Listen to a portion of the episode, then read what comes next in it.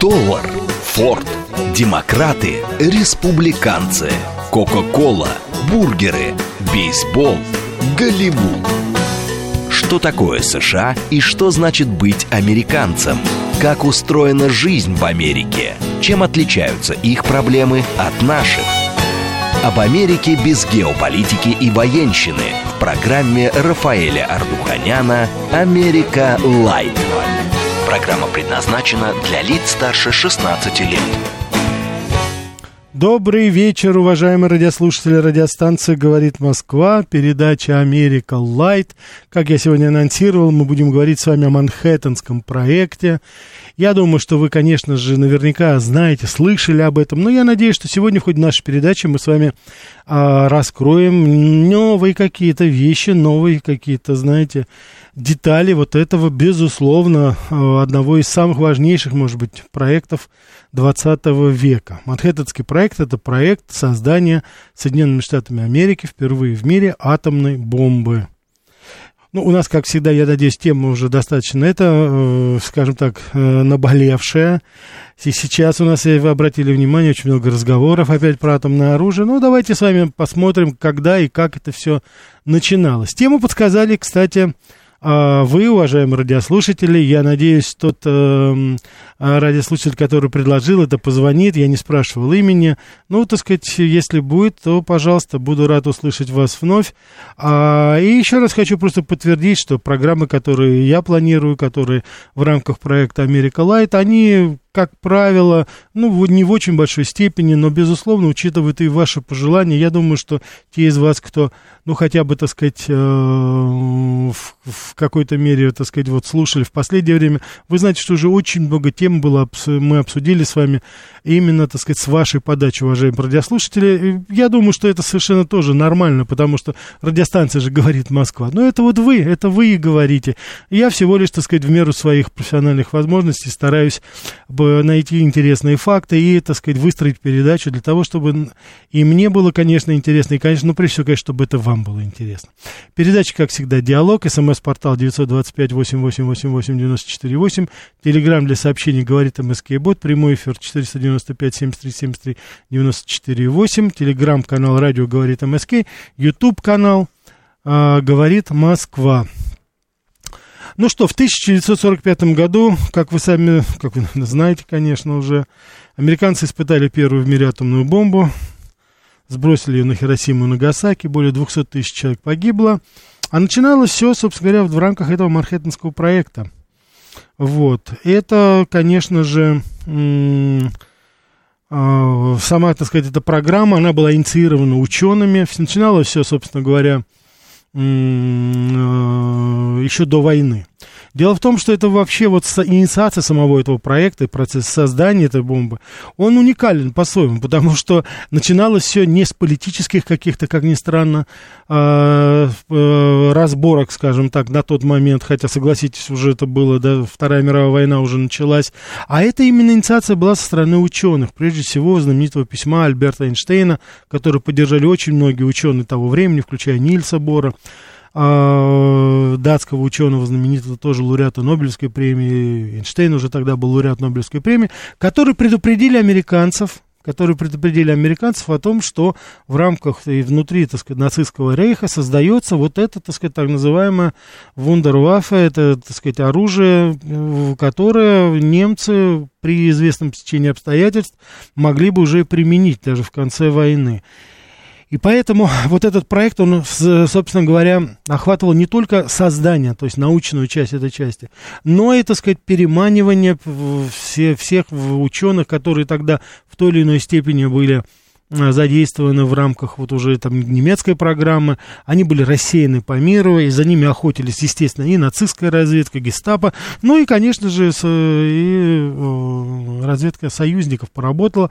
Эйнштейн уже тогда был, в, собственно говоря, в, в Соединенных Штатах Америки, и вот тогда вот под эгиду своего, он сам отказался возглавлять этот проект как таковой, потому что, ну, Альберт Эйнштейн не был такой политизированный человек, и ее возглавил уже потом Роберт Оппенгеймер, и, но он э, э, Альберт Эйнштейн, конечно, приложил очень много усилий для того, чтобы э, скоординировать и собрать всех тех ученых, которые, а это тысячи ученых, не надо думать, что это было несколько, это было огромное количество ученых, и они в конечном итоге были собраны именно в Америке, в очень отдаленной местности в штате Нью-Мексико, называлось это место Лос-Аламос, э, что в переводе с испанского означает «тополя», там действительно в Ложбине, там недалеко в, в каньонах, там были, так сказать, такие тополиные рощи. И это, собственно говоря, в честь вот этого и назвали. Это было абсолютно заброшенное пустынное место, туда вела всего одна дорога, поэтому очень легко было выставить какие-то кордоны. И там несколько раз все это проверялось. И, безусловно, агентство ФБР, они контролировали от и до буквально и э, охрану, и проезд, и обеспечение. То есть это была фиксация стопроцентная там. самое интересное, что и американцы, и англичане, которые были тоже вовлечены. Кстати, ученые, которые потом переехали в Америку, и, кстати, в какой-то степени это послужило и э, конфликтом определенным между Англией и Америкой во время Второй мировой войны, потому что американцы собрали вот под свою эгиду, ну, абсолютно всех ученых, в том числе и англичан, и английских ученых. Даже тех ученых, ученых, которые англичане переманили из Германии, американцы потом уже забрали к себе. И с, э, самое интересное было, что, конечно, Черчилля привело просто в ярость, потому что Франклин Делано Рузвельт, собрав всех ученых, а, обеспечив им все необходимое оборудование и, самое главное, уже работая непосредственно над созданием атомной бомбы, на отрез отказывался делиться этими данными и с англичанами, и с, э, ну, естественно, и с Советским Союзом. И каждый раз Франклин Делано Рузвельт, я не знаю, только с хитринкой такой, такой своей своеобразной таким, он говорил, что ну я же и Сталину не говорю, мы же союзники, так что ты же понимаешь, я это держу, как говорится, в тайне. Но как бы удивился и Франклин Делано Рузвельт, и агенты ФБР, если бы они тогда узнали, что советские разведчики получали информацию о проекте Манхэттен с самого его начала и очень и очень пристально следили за каждым этапом его осуществления. И э, длительный период времени, я, как я уже сказал, не думали, что СССР вообще не догадывается об этом, но тем не менее это было. И вот одним из самых важных источников, который тогда который давал, так сказать, информацию о Манхэттенском проекте, это, конечно же, был Клаус Фукс, немецкий ученый, немецкий ученый, который начинал работать в Германии, начинал работать в Германии, но в 1932 году он вступил в Компартию Германии, это как раз 1933 год, вы знаете, приход к власти нацистов, Гитлера, и коммунистическая партия была разгромлена фактически, Эрнст Эльман был заточен уже, тогда арестован, и, а Фукс был убежденным коммунистом, и он, конечно же, Потом ему обеспечили переезд в, в Англию. Там его познакомился с э, английскими э, физиками, с английскими учеными. Там он получил докторскую степень, но, безусловно, был неординарный ученый, вот, и, э, так сказать, его даже там сначала потом проверяли очень долго, знаете, потому что не знали, так сказать, может быть, это человек из враждебной державы, его арестовали даже на 6 месяцев, потом опять выпустили его, и вот э, в 40, 1941 году ему предложили участвовать в британском проекте по разработке атомной бомбы. Это вот как раз те самые разработки, которые потом, ну, как говорится, по-дружески позаимствовали американцы, и это привело в ярость, конечно же, англичан. Вот. И, и здесь надо сказать еще одну любопытную очень вещь. Дело в том, что вот э, роль ученых во всем этом деле. Это и письмо э, Эйнштейна Франклину Делано Рузвельту, где он говорил, что нужно обязательно успеть создать свою бомбу, чтобы э, опередить нацистов. Все понимали, насколько это важно. И вот, собственно говоря, Клаус Фукс, он тоже был один из тех, кто понимал, что даже обладание атомной бомбой не нацистами, но американцами, англичанами, владение этим оружием одной страны, одной страной, это в колоссальная угроза всему миру. Я хочу вот обратить ваше внимание, насколько все-таки правительские были действия, поступки и мысли вот этих людей-ученых. Это были действительно люди мира, которые понимали. И Клаус Фукс, который не имел никакого отношения к нашей разведке, его никогда, так сказать, он не появлялся в поле зрения, это потом еще генерал Судоплатов вспоминает, он сам вышел на советскую разведку. Естественно, ни о каких деньгах, там, вознаграждении речи быть не могло. Этот человек предложил свои услуги и сказал, что он это вот по своим, так сказать, соображениям, идейным соображениям, он считает, что это нужно, чтобы это обладали все. Тем более тогда, конечно же, престиж э, Советского Союза как основного борца против нацизма, он был непререкаем. И, собственно говоря, Клаус Фукс, он потом уже через вот Англию, через Лондон, он попадает уже в Лос-Аламос, начинает там уже работать.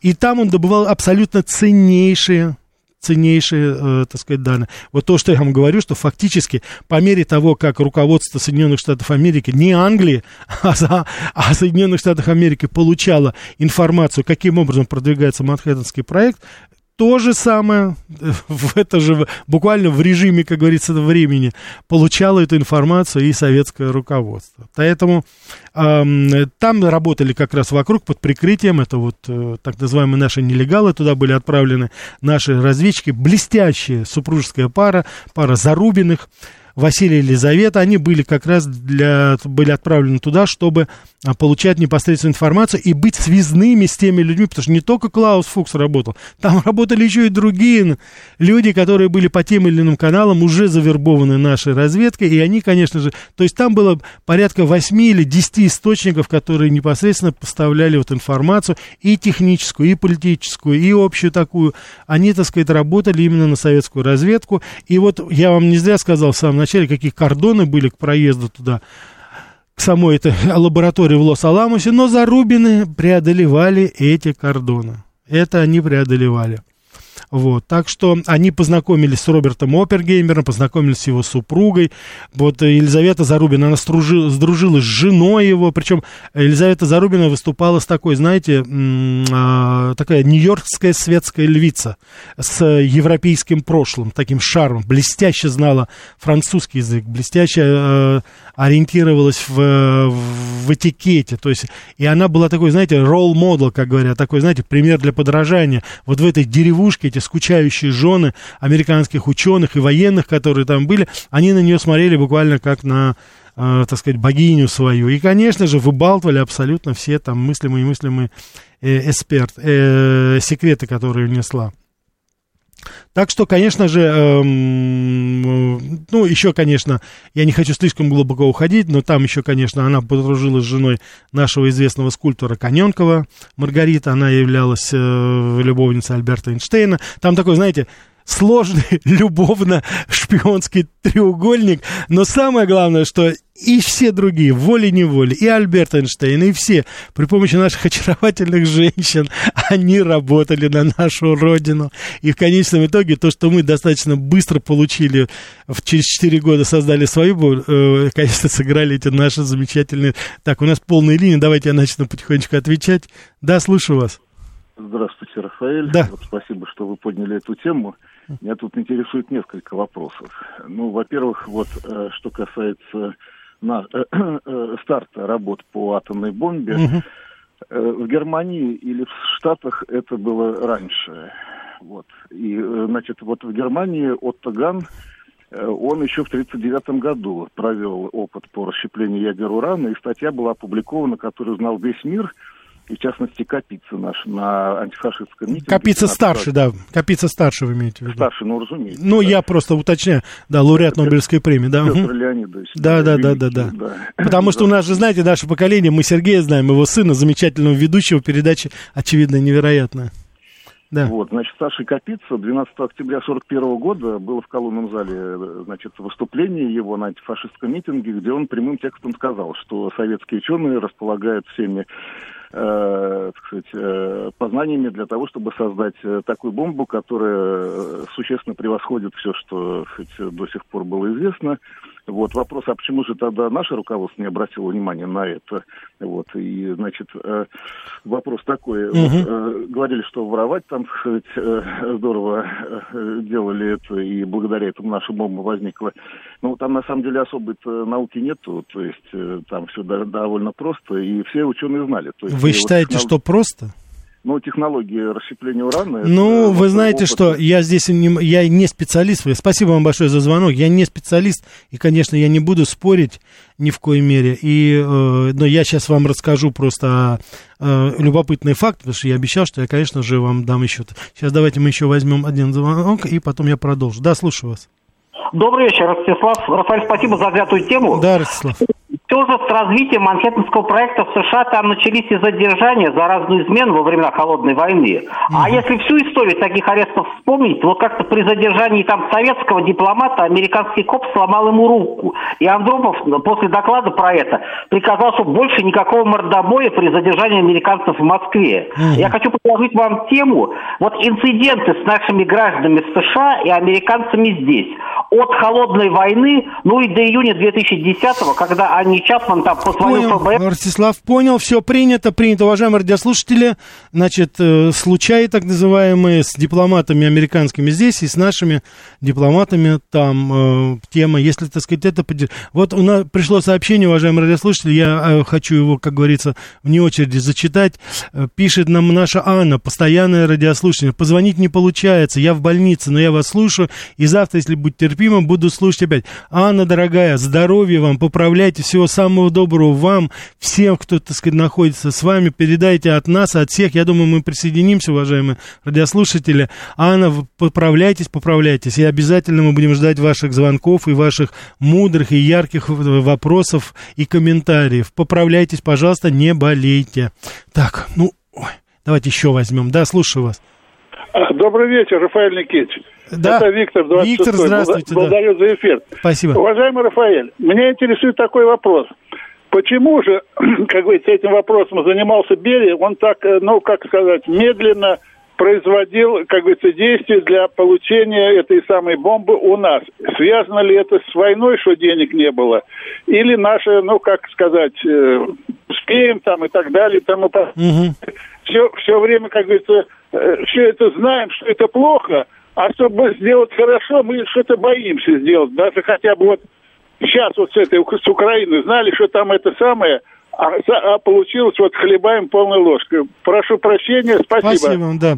Но вы знаете что, я хочу сказать, что надо признать, что в целом разработки в этой области, они были вот и в Англии, в Германии, они были все-таки, опережали наши, это первое. Дело в том, что тогда, как вы знаете, Советский Союз, вот первые пятилетки, решались, ну, прикладные, скажем так, вопросы.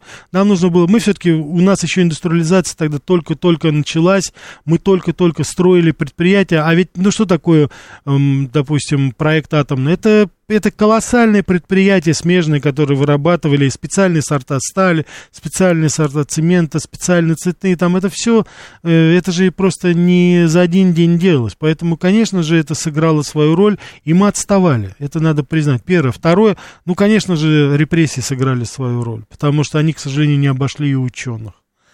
Так что при всем -то том, что страна, конечно же, напрягалась тогда, но тем не менее 30-е годы бесследно не прошли. Я не хочу сейчас там слишком драматизировать, может быть, а, в, по этому поводу, и, конечно, не хочу сейчас, так сказать, уходить глубоко в этом, да, но тем не менее, так сказать, в любом случае масштаб репрессий, какой бы он ни был тогда, вы знаете, что по-разному оценивают, это все равно нанесло, конечно, вред и нашей науке, потому что многие были, к глубокому сожалению, арестованы и расстреляны тоже было. Мы знаем трагедию, допустим, на примере других ученых, таких как Вавилов. Ну, так что здесь даже говорить не приходится. Так что, конечно же, это да. Вот, Анна, передают вам уже, так сказать, за интерес. Анне, Анна, вам передают наши радиослушатели, и добрый док, Николай, все передают вам привет и пожелания скорейшего выздоровления. Так что, так, ой, ну у нас полная линия. Давайте еще, да, слушаю вас. Добрый вечер, Рафаэль. Да, добрый вечер. А подскажите, пожалуйста, вот на ваш взгляд, решение о бомбардировке Хиросимы и Нагасаки принималось единолично президентом или все-таки и Конгрессом тоже? Спасибо. Да, это было единолично окончательно. Это, конечно же, подготавливалось, как варианты, так сказать, подготавливалось военными, военными прежде всего, Министерством э, обороны, э, потому что там чисто надо было технически решить вопрос, на когда это, каким образом это. Вот, но последнее добро, то есть вот без решения Трумана последнее, этого бы, конечно, не было это Труман вынес это решение. Все эксперты утверждают, если бы был бы Рузвельт, никогда бы этого не произошло. И, конечно же, это в очень большой степени было сделано не сколько для того, чтобы, ну, помимо всего прочего, да, конечно же, они а, убили огромное количество гражданского населения, но это, конечно же, было еще и нам. И нам то же самое, чтобы, как он говорил, я хочу этим э, русским парням показать, как говорится, э, так сказать, дубинку. Вот он показал. Но я хочу сказать, что Сталин, конечно же, знал об этом, знал, что там происходит. И, так сказать, это вот Анна передают, Катя Соболевского, Анна Саша Эл, вам все передают вам привет и скорейшее, скорейшее выздоровление. А, так что присоединяемся, конечно, во всем передать. Да. То же самое, 2036. А, на все, вот то есть уже десятки вот здесь, я просто зачитываю даже, это все-все передают вам большое. И Анна вам передает тоже низкий поклон, спасибо передает, уважаемый радиослушатель. Анна тоже отвечает, все хорошо. Так что, значит, что происходило тогда? Это, конечно же, показать прежде всего нам, все, что происходило. Но вы помните эту знаменитую сцену, наверняка она произошла во время Потсдамской конференции, когда э, в надежде, так сказать, как бы, знаете, посмотреть, он говорит, я хочу посмотреть на глаза Сталина, когда я ему это скажу. Это Этли, который пришел, он, так сказать, тоже, это уже премьер-министр, который после Черчилля, вы знаете, что в, 45 в конце 45-46 год уже была Потсдамская конференция, и Черчилля не избрали опять. И поэтому приехал его, как говорится, преемник, это а, Эйтли. И они, он говорит, позвольте мне пойти с вами, он сказал Труману, я хочу посмотреть на глаза Сталина, когда он это услышит. А услышать он должен был то, что мы сбросили бомбу на Хиросиму и Нагасаки. Это буквально было несколько часов спустя. Но Сталин, конечно, уже все это знал, поэтому они оба опешили, когда они подошли к Сталину и сказали, мы хотим вам сообщить, что мы сбросили атомную бомбу. Сталин совершенно спокойно набил свою трубку, так сказать, занял, как, говорит, спасибо за информацию, и развернулся и пошел. Они, конечно, даже и не предполагали, что это, что такое, как говорится, возможно было, но вот, тем не менее, этого, э, это было. Я бы хотел сейчас еще что... Так, давайте еще возьмем. Да, слушаю вас. Э, добрый вечер. Добрый вечер. А, скажите, пожалуйста, вы уже упомянули вот ученого Фукса и говорили об Эйнштейне и Оппенгеймере. А вот целенаправленно помогали ли Советскому Союзу в военно-техническом, так сказать, вот э, информации о ядерной бомбе Эйнштейна и Оппенгеймер, или вообще какую-то значимую информацию они вот э, из, из, передали а, ну да, безусловно, они передали, потому что, помимо всего прочего, передавали же чертежи. Передавались не просто чертежи, передавались устройства, схемы, конструкции металлические, которые вот были непосредственно. Это тоже все передавалось, и это, соответственно, так сказать, обрабатывалось там. И, кстати, потом, ну, основная считается это вот супруги Розенберги. Это коммунисты, которых расстреляли, к сожалению, за вот э, это. Они непосредственно передавали уже общую схему, общее, как говорится, вот все, что было. Но там было очень много еще других вещей, которые я вот во второй части вам расскажу об этом. А, там еще было помимо этого, там же были еще конструкции, которые там запал, который делал. То есть там были очень много смежных таких, скажем так, от, э, нововведений, которые невозможно тоже было вот так себе представить.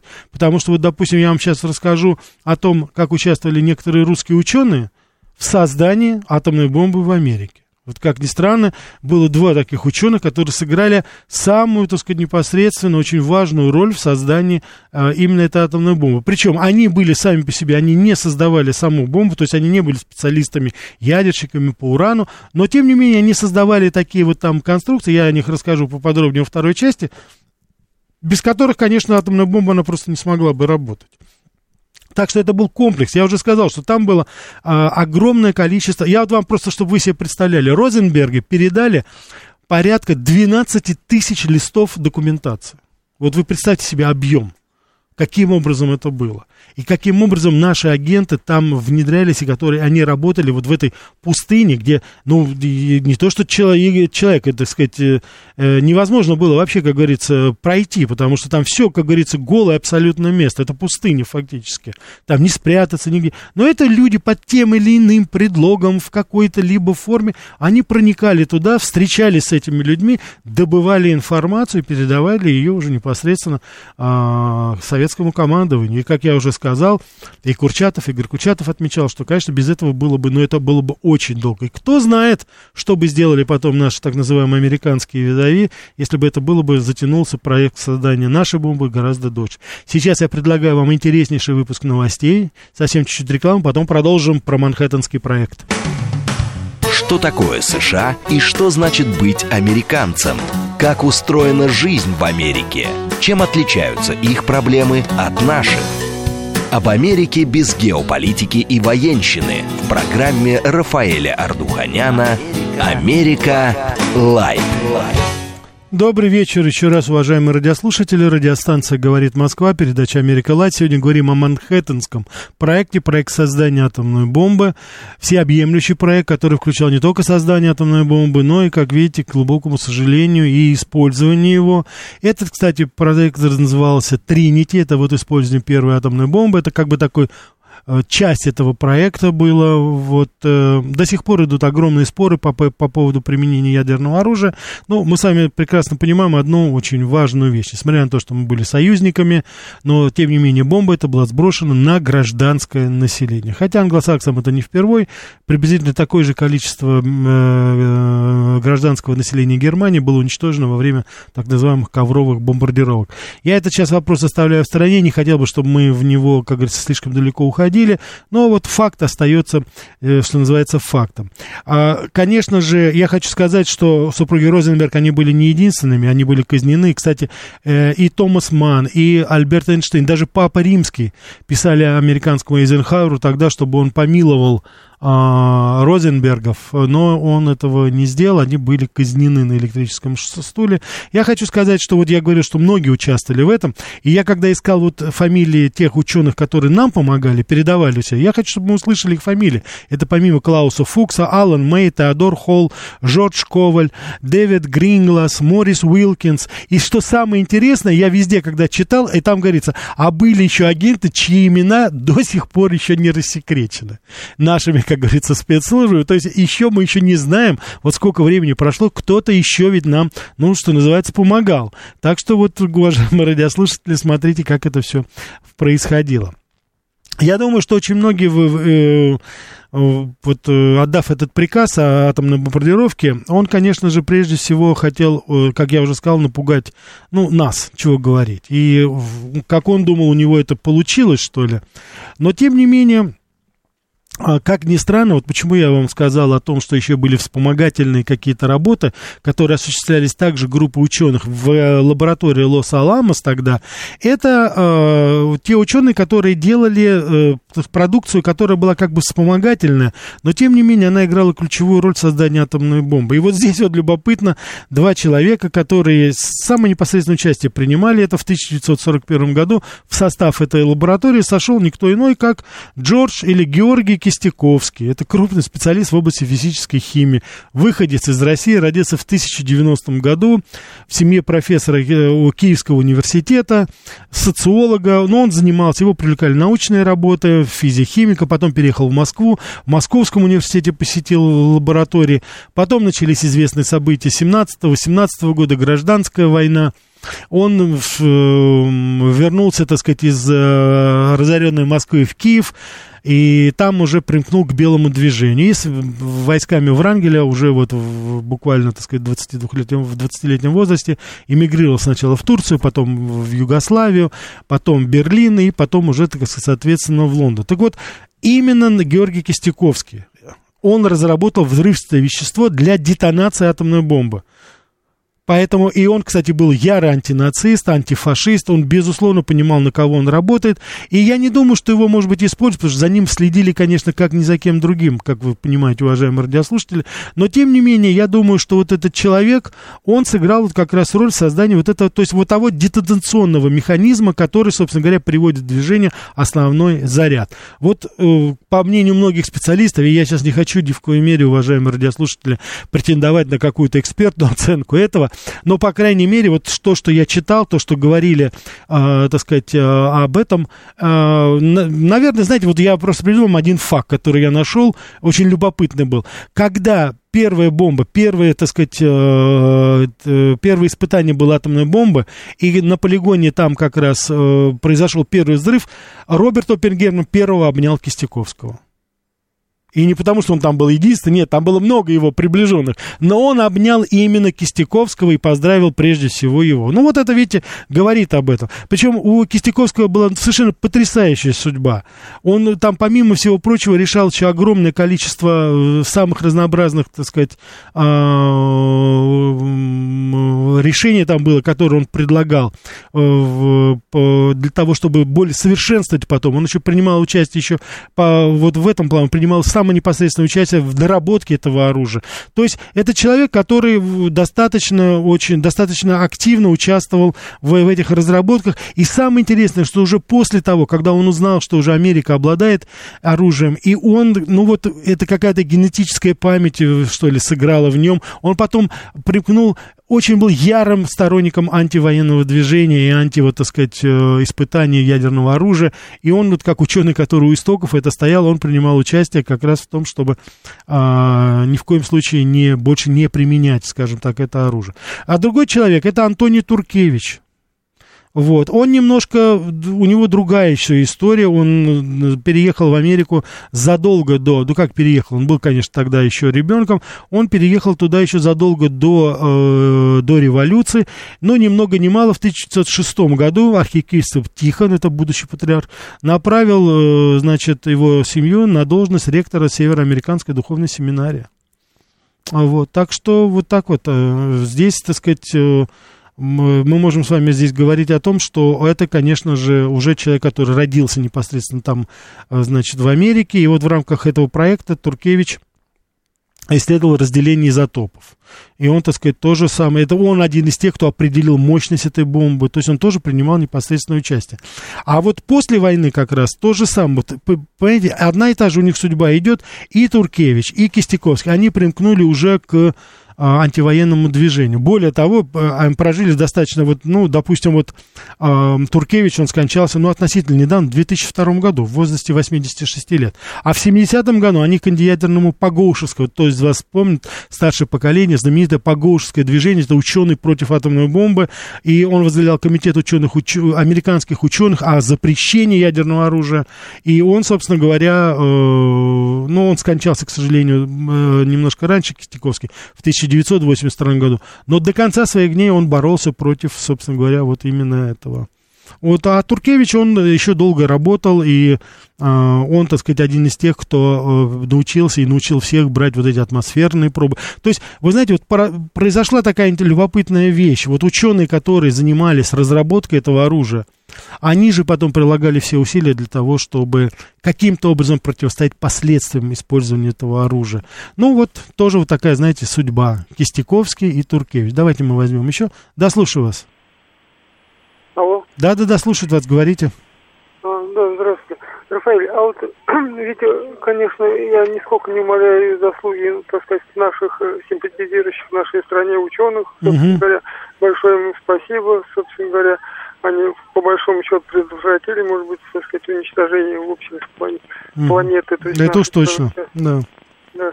Вот. Ну и как бы нельзя так что умолять вот заслуги. Помните, Слава Черчилль говорит, Сталин получил Россию в лаптях, а оставился атомную бомбу, то есть наших ученых тоже заслуги, так сказать, нельзя. Ну, безусловно, конечно, Слав, мы не будем, Владимир, мы не будем, конечно, умолять. Конечно же, да. гений Курчатова здесь и наших, э, так сказать, э, ученых. Спасибо. Да. И Капицы, и Харитона, и других, так сказать, это, ну, безусловно, да.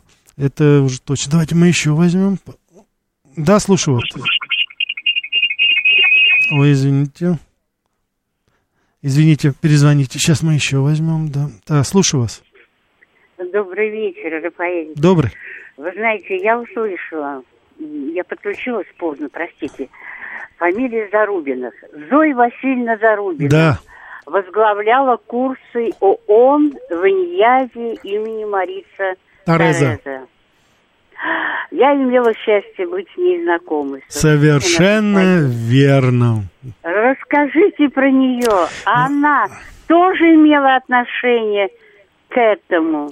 Или я понял. Значит, вы понимаете, в чем дело. Дело в том, что я, мы слышали, я ведь, уважаемые радиослушатели, я ведь э, успел год проучиться в Марис Тореза на переводческом факультете. Это две легенды были у нас там, Зарубина и, конечно же, Наталья, моя учительница английского языка, я ее считаю своей учительницей, Наталья Андреевна Бон, которая недавно скончалась, относительно недавно, тоже Господь Бог ей дал долгую-долгую жизнь. И та, и другая, насколько я знаю, но вы понимаете, Зарубина женщины, но невозможно об этих людях говорить, потому что это настолько, как говорится, высокий класс секретности там у них был, потому что точно им никто ничего не знал. Мы все там додумывали там до себя это. А курсы эти стенографисток, это, конечно, были известнейшие курсы э, при МИДе нашем, это где готовили специалистов-стенографисток, девушек в основном, которые работали потом по всему миру. Но вы можете себе представить, так сказать, технические работники, очаровательные девушки, а здесь я просто уже прекращу дозволенную речь, потому что я просто не знаю точно это. Но я думаю, вот просто по, знаете, по репутации такой, это, да, ну, что-то, конечно, каким-то образом это было, но я не могу ничего утверждать, вы уж извините, потому что не знаю, все это засекречено. Да, слушаю вас. Вот, опять что-то сорвалось, давайте, перезвоните, мы обязательно возьмем, слушаю вас. Здравствуйте. Да, здравствуйте. Вы знаете, я хотел вот на такую тему сказать. Просто вот мне кажется, у многих э, радиослушателей, вообще вот в стране у нас людей, угу. складывается ощущение, что вот атомную бомбу мы украли. Вот у нас классная разведка, угу. а ученая база была, так сказать, Сталин взял якобы в лаптях, угу. а раз взял в лаптях, вряд ли можно развиться до хорошего уровня, ну, за такой короткий промежуток времени. Так вот здесь, на самом деле, надо четко понимать, что мы украли техническую маленькую деталь, я просто понимаю, о чем говорю. Я сам uh-huh. физиком раньше был. Uh-huh. У меня шеф был академик Келдов. А, например, вот очень хороший пример, я вам советую просто его привести. Это то, что водородную бомбу, это оружие другого класса по мощности, там другая сила используется да. ну, для этого взрыва, сила сильного взаимодействия. Мы сделали первый, причем, что интересно, в 1953 году. Да. И здесь, понимаете, да, если вот кто-то скажет, что вот мы украли, вот нам повезло, у нас разведка классная, а мы сами отсталые, пусть разведка хорошая.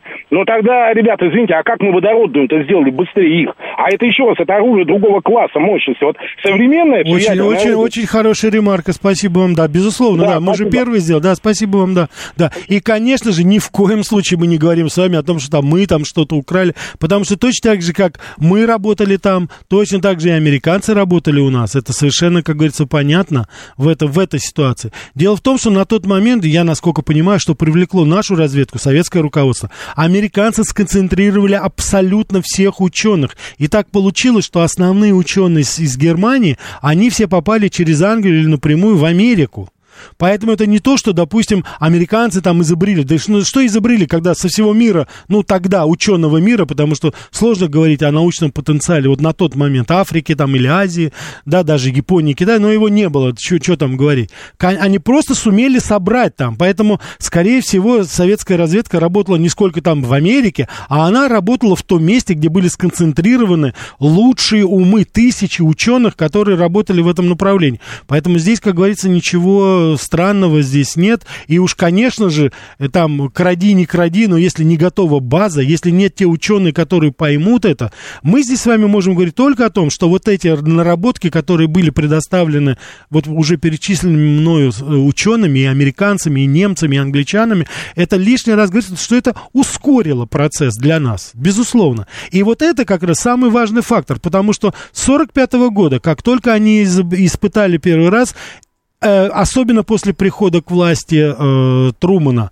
Америка совместно с Англией начала совершенно конкретную подготовку к, к применению ядерного оружия против Советского Союза. Мы с вами все признаем эти планы по бомбардировке всех крупнейших городов наших. И только отсутствие этого, потому что за 4 года они сумели там, по-моему, с десяток бомб только изобрести, вернее, так сказать, произвести. Они просто не успели. Каждый месяц, который нам разведка подарила, вот, э, так сказать, предоставляя вот эти документы, он играл на то, что мы изобрели все-таки. А если бы мы, допустим, допустим, через, не через 4 года, не в 49-м, а, допустим, позже бы сделали. Ну, кто знает, может быть, на тот момент американцы бы уже подготовили эти бомбы, понимаете? У них носители были эти знаменитые, вот, так сказать, э, Боинг, так сказать, 27-й, так сказать, вот эта летающая крепость. Они же были стратегические бомбардировщики, уже испытанные, причем они могли долететь до нас.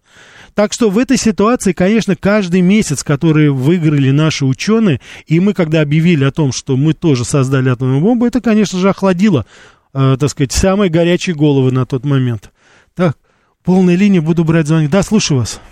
Алло. Э, э, ой, Рафаэль Никитич, здравствуйте. Да, здравствуйте. Пожалуйста, мой телефон отразился. Передайте его Анне. Я, его, я ее искала в Жаворонках, я ей хочу помочь. Хорошо, хорошо, спа- спасибо, да, Благодарю. спасибо. Попытаемся это сделать, так сказать, да. Вот, Анна, вам, по, по, так сказать, по, приходит обязательно, опять приходит, так сказать, все. 23 Анна, это просто чудо. Так что, вот, так сказать, если передайте опять пожелания Анне. Анна, вам все, как говорится, желают всего самого доброго и хорошего. Поправляйтесь. Да, слушаю вас. Добрый вечер. Добрый вечер.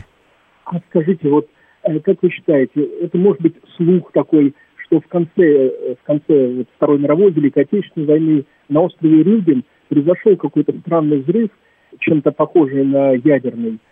Вот э, что-нибудь об этом вы Я понял, да. Я краешком слышал, не могу точно сказать, но я могу практически точно сказать, что это, если там и было, то это не был ядерный взрыв. Это был не ядерный, это было какое-то совершенно другое и не имеющее это отношения.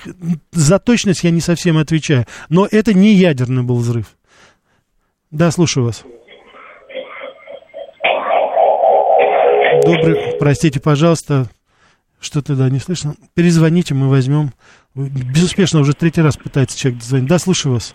А, добрый вечер, Рафаэль. Добрый вечер. Москва. Да, и да. вот в ту же копилку, что звонил предыдущий слушатель, я хочу просто добавить, что вот тоже говорят, вот Сталин закупил 100 заводов в Америке, если бы не Америка, то мы бы просто бы сгнили. Но давайте посмотрим. Вот дадим Буркина-Фасо такие же деньги, какой-нибудь волшебник даст, и пусть они 100 заводов закупят. Ну, конечно. И что дальше конечно, будет? Конечно, конечно. Это, это же подготовка кадров была, начиная с 17 -го года, чуть ли не со дня революции. Ну, да. Затем это бы было все, все, всеобщая грамотность поголовная, электрификация поголовная. И только после того, как база была готова, Сталин закупил эти заводы. Да. А если бы не это, то ничего бы не было. Они ну, конечно, это же, это же, это же новые сплавы, это новые оборудование, это новые электрические какие-то машины. Это Согласен, да, это и кадры, конечно, ведь учились. Сколько академик Йофи работал со своими, так сказать, учениками, конечно, так что здесь это. Но вот Николай пишет, вот интересный вопрос. Представим, что у товарища Сталина в 41 год появилась атомная бомба. Отдал бы он приказ, например, я уверен, что у него ни один бы уст не дрогнул. Николай, ну откуда вы знаете, что сделал бы товарищ Сталин? Ну, откуда вы знаете? Вот я могу сказать мое ощущение, насколько вот я, допустим, насколько я понимаю, что я читал. Вот Сталин никогда бы не отдал приказ о бомбежке гражданских городов. Ну, не отдал бы он этого приказа. Никогда. Потому что то, каким образом Сталин отдавал приказы, как обращаться с городами, это вот эти самые города Восточной Европы, которые сейчас там, так сказать, э, рвут российские флаги, называют нас оккупантами, Краков особенно, вот, если вы знаете же эту историю, да, которую было. И это касалось и Вены то же самое. Вот как мы, как говорится, освобождали эти города, берегли каждое историческое место, каждый исторический дом там, чтобы, не дай бог, так сказать, чтобы не повредить. Вот. Вы сами прекрасно знаете, это же Сталин давал эти приказы, чтобы применять, только в крайнем случае применять, так сказать, сплошной огонь. Так что, как вы сами понимаете, по-разному здесь может быть. Кстати, по-моему, вот я сейчас Николай вспоминаю, по-моему, Путин тоже высказался по этому поводу, и, по-моему, он вот со мной был все-таки согласен, он тоже сказал, что, по-моему, Сталин бы не применил бы эту бомбу. Так что не будем, если бы докобы, так что была история, да. Так, э, ну так, 23. Рафаэльчик, признавайтесь, за что вы перестали учиться в институте Бориса. Не, 26, не скажу. Ошибки молодости были. Так что вот так вот. Так что да. Анна, еще раз всем привет и передаю. Давайте мы еще возьмем. Да, слушаю вас. Добрый вечер. Добрый вечер. Да. А, во-первых, Аннушке э, мои самые наилучшие пожелания. Анна, вам пожелания, да, поправляйтесь, поправляйтесь. Крепости, что, чтоб хранил Господь Иисусову молитву читаю. И по поводу вот этой страшной темы, которая сегодня всплыла. Мы же висим на волоске, мне так кажется, по поводу, кто запустит, кто не запустит вот этот угу. Армагеддон, да. Вот. Ну, по поводу Сталина, тот, кто взрывал храмы, вот эти рассказы, что не он, Каганович, да муха не пролетала. В 1938 году руины, с третьего раза только, люди кричали, дети плакали. Да. Взорвали храм туалет вместо Казанского собора с, дырками, с дырками на алтарях. При нем стоял возле, возле гума. Что за сказки? И когда говорят о его там православии, он верующий. Подождите, смотрите документально. Последнее выступление Сталина. Погуглите. Угу. Ленин, партия, комсомол, все вперед всему миру. Простите, пожалуйста, Но... а, кто, а кто говорил, что Сталин православный, что он верующий? Кто-то... Ну что ну мифов много ходит. Нет, ну мифов, мифов, я понимаю, не ходит. Но, Секунду, как правило, я, я просто... Нет, вы извините, и, я сейчас... Я вас хотел. не буду отключать, я просто хочу сказать, что просто э, вы по нашей вот говорите, чтобы... Потому что я могу за себя только говорить и за передачу. Мне сложно от других там мифов, которые ходят. Так что просто вот я что-то не точно сказал сейчас. Э, вы... Ну как же, существует целое движение в России. Вы что, не Какое? знаете? Православные коммунисты сталинисты, у него монархические, ну даже вот на освобожденных территориях, угу. на Красном Знамени спас нерукотворный в одном угу. углу, угу. а в другом углу серп и молот. Угу. Вот за эту шизофрению мы огребаем. Угу. И топор, как батюшка Ткачев сказал, угу. карающий, угу. он, что нужно ошибки осознать, нужно понять, что делаете, кому нельзя угу. сатане и Богу поклоняться. Или монархией мы развалимся, а топор кровавый карающий, угу. он в воздухе летит. Хорошо, есть... уважаемый радиослушатель, я понял, да, спасибо вам за то, что вы сказали, но если я про, из ваших, так сказать, разговоров понял, вы совершенно справедливо указывали, как коммунисты уничтожали церкви, безусловно. Я только хочу вам напомнить, что у нас в истории при Петре Первом тоже были, скажем так, случаи по этому поводу. Это первое. Второе, я говорил как раз о том, и это прискорбно, я сейчас присоединяюсь полностью к вам, я просто говорю о том, что именно за границей Сталин говорил, что чтобы берегли города. Вот об этом речь идет. Чтобы не разрушать там города. Вот об этом идет речь. А никто при этом, так сказать, не снимает ответственности с советского руководства и Сталина за то, что творилось в нашей стране до этого. Так что ни в коем мере, да. Слушаю вас. А, добрый вечер. Добрый. Скажите, вот известно, что Курчатов был назначен Сталином э, вот практическим руководителем mm-hmm. да, вот атомного проекта Советского Союза. И вот а Берия с тем же Капицей, они как-то не сработались, да? А вот, э, э, да, Сергей Капица, я прав? Да. Э, э, вот Капица и брат Вавилова Сергей Вавилов тоже физик. Вот насколько они непосредственно практически принимали участие в создании ядерной бомбы? Я понял. Дело в том, что Леонид Капица только имеется в виду, это отец его. Дело в том, что да, они с Берией не срабатывались по одной простой причине. Капица был уже э, выдающимся ученым. Более того, у Капицы был опыт работы за границей в Кевендишской лаборатории. Более того, он привез оттуда. Вот, кстати, Сергей Капица блестяще знал английский язык, потому что он, если мне память не изменяет, он в Кембридже родился. Вот его сын, который вел передачу, очевидно, невероятно. Поэтому, а Капица, потому что был абсолютно независимый человек, и когда у Берии, так сказать, возникали там эти рецидивы его, как всех порву, всех разорву, то ему Капица, так сказать, очень четко объяснял о том, что, э, ну, тогда, значит, не будет э, атомной бомбы это один из немногих, кто суме, мог противостоять Берии. А это было достаточно сложно. И Сталин, кстати, вот опять же, это, Сталин в этом отношении поддержал ученых. Он поддерживал ученых, и он, собственно говоря, так сказать, там были совершенно четкие указания по поводу того, что и как делать. И, конечно же, Берия там и пальцем никого не мог тронуть. Более того, и с подачи Иёфа, и Капицы, и Курчатова, и Королева, кстати, потом освобождались ученые, которые нужны были для вот наших и ракетного проекта, и атомного проекта. Уважаемый родитель, вы здесь пишете, что вот по поводу звонившей нам, так сказать, женщины, которая говорила по поводу храмов, по поводу всего, говорит, отключить. Мы никого не отключаем просто так. Каждый человек, который звонит сюда и в нормативной форме высказывает свои мнения, с которыми я могу не соглашаться, он имеет на это право. Москва говорит и так. Москва говорит по-разному. Поэтому, пожалуйста, наберитесь терпения, будьте терпеливы с нашими радиослушателями, и они будут терпеливы с вами. Так что, пожалуйста, так сказать, без э, экстремизма здесь нам это совершенно не нужно. Да, слушаю вас. Здравствуйте, Николай. Да, Николай, здравствуйте. Я удивляюсь, честно говоря, какая-то избирательность, такая памяти, что ли. Угу. Как-то так интересно получается, что, значит, храмы разрушил э, Сталин, и вот эти все угу. туалеты и так далее – а ядерную бомбу сделали мы. Mm-hmm. А вот везде побеждаем, вот где мы побеждаем, там это мы. А, а как кто-нибудь где-нибудь ну, понятно, да. Ну, да, я, кстати, да, согласен. Конечно, есть определенное, спасибо, определенная избирательность, ну, что поделать, она, конечно, присутствует. Но мы же субъективны, мы же личности, у каждого свое восприятие. Уважаемые радиослушатели, наша передача подходит к концу. Завтра в 14.00 я вас приглашаю на нашу музыкальную, скажем так, часть. Мы с вами поговорим о замечательной американской певице Шер, тем более, что у нее день рождения. Послушаем ее замечательную музыку и восхитимся очарованием этой женщины, которая уже, будучи, ну, я даже не стесняюсь, по-моему, можно сказать. 77 лет, но она прекрасна. По крайней мере, присоединяйтесь, чтобы убедиться в этом завтра. 14.00, Америка Лайт. Говорим о Шер.